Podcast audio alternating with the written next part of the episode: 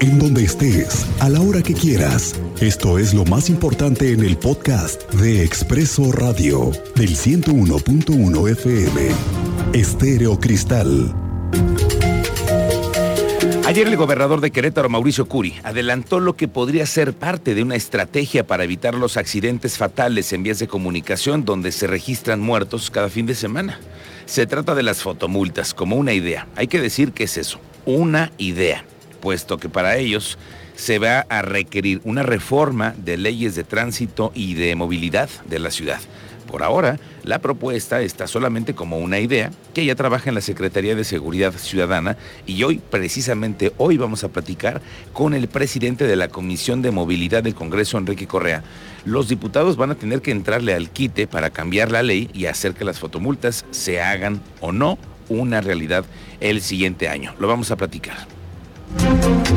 Sobre este tema, hoy el alcalde en tu calle, Luis Nava, opinó al respecto. Dijo que el tema de las fotomultas y otros mecanismos deben analizarse como una alternativa para disminuir el alto índice de accidentes automovilísticos que tenemos hoy en día. Incluso adelantó que el tema de sancionar con multas más onerosas para quienes vengan texteando, ahí te hablan Cristian Lugo. Ah. No, el tema de, andar texteando está prohibidísimo y las multas son altísimas. Lo que están buscando es que vengan multas mucho más caras. El alcalde en tu calle dijo que están explorando todas estas posibilidades. Alternativas, evaluarlas, pero que estas, justamente estas alternativas puedan inhibir, eh, puedan desincentivar que haya personas que no respeten los límites de velocidad, que puedan inhibir que haya personas que estén texteando o usando el celular eh, cuando van eh, manejando, también que, se establezcan pues justamente estos operativos coordinados con el Estado para eh, sancionar a las personas que estén conduciendo con habiendo consumido bebidas embriagantes, entre otras situaciones. Bueno, ¿y usted qué opina? Porque ya escuchamos al gobernador, ya escuchamos al alcalde en tu calle, pero queremos escuchar a los verdaderos jefes y jefes de este programa, que es todo nuestro auditorio en redes sociales, para que nos digan ustedes qué opinan sobre ese tema de las fotomultas. Está abierta la plataforma 442-586-1011, porque de plano sí es el descaro eso del textear, ¿eh? Hay mucho descarado frente al volante. La verdad, es que así es. Sí, sí, sí, hay que decirlo como decir peor, pero es como es. Sí, sí, sí, abusamos muchas veces del teléfono Oiga, ¿usted ha visto cómo el desarrollo de Central Park, este que está en centro sur, de las torres de color rojo, ese proyecto de unos inversionistas de Jalisco, pues nada más que no jaló? Y es una tristeza cómo este desarrollo ha tenido que ir cerrando poco a poco. Los administradores deben desde hace muchos años el predial al municipio y los que compraron un local allí tienen años buscando cómo recuperar su dinero. Y aquí también está el claro ejemplo de que no todo lo que se pone en Querétaro pega. No todo. Y sí, sí, sí, sabemos que hay muchas oportunidades en Querétaro, pero también hay una mala administración que acaba con las inversiones. Y aquí está el ejemplo. Pero hay una noticia nueva sobre este asunto. Resulta que el apoderado legal del fraccionamiento residencial Central Park se acercó al municipio luego de cinco años para poder regularizarse y pagar los adeudos que presentaba por impuesto predial. Así lo adelantó Francisco Martínez Domínguez, el secretario de Finanzas. evaluarlas, pero que estas noticia de que Central Park ya se acercó a regularizarse en el pago de su impuesto predial después de más de, prácticamente cinco años de estar en omisión.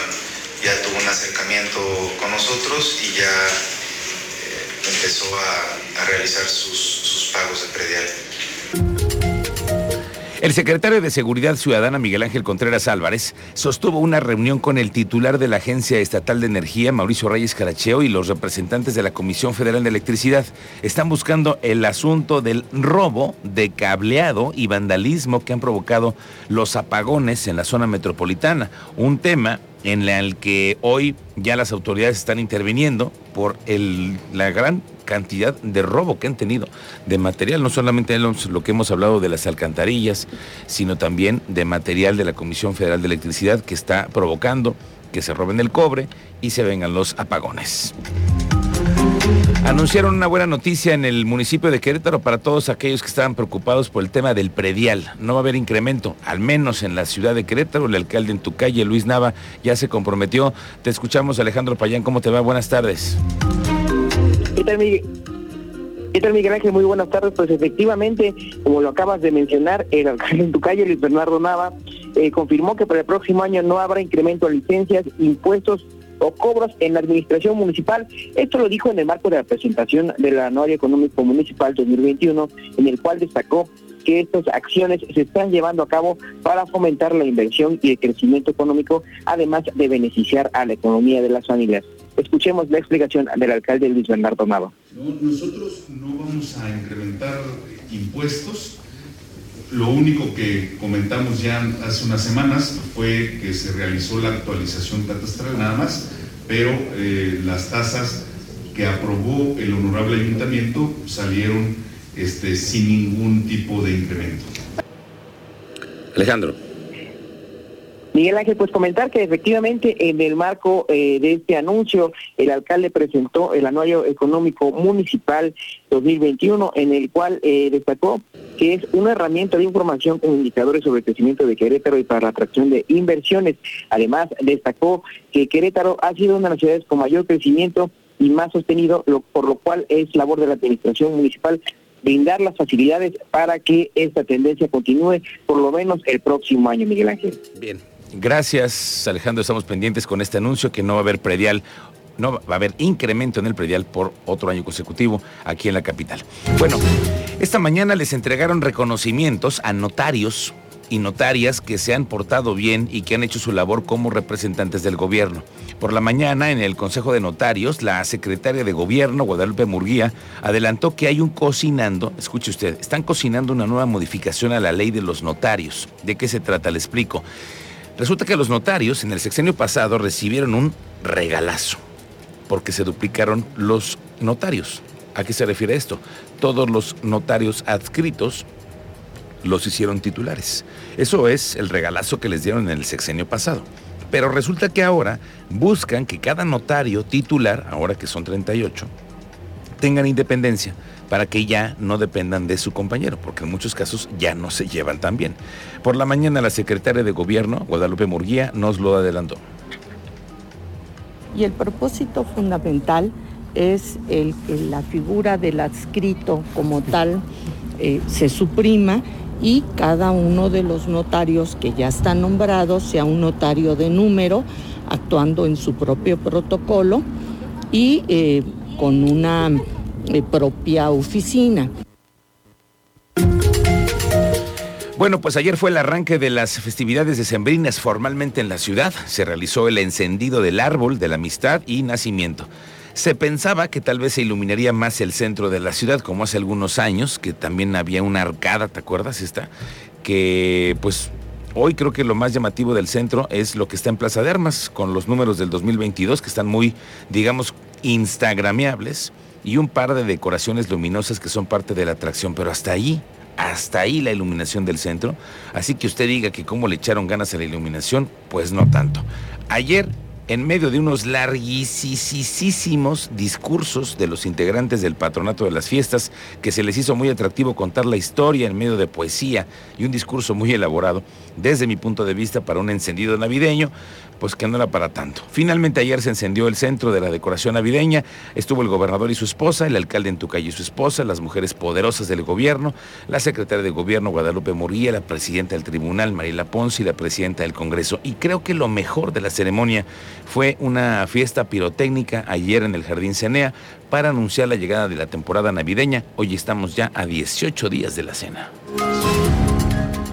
Bueno, vamos contigo, Teniente Mérida, ¿cómo te va? Buenas tardes. Muy buenas tardes, Miguel Ángel. Muy buenas tardes a nuestro auditorio. Pues para platicarles cómo les caería una licencia de conducir digital homologada a nivel nacional. Así lo refirió la titular de la Secretaría de Seguridad y Protección Ciudadana, Rosa Isela Rodríguez, durante la vigésima quinta Asamblea Plenaria en la Conferencia Nacional de Secretarios de Seguridad Pública, donde exhortó a los estados a reforzar el modelo homologado de licencia de conducir digital y a uniformar criterios y requisitos tanto de expedición como el uso de la tecnología tecnología para que sean válidas en todo el territorio nacional.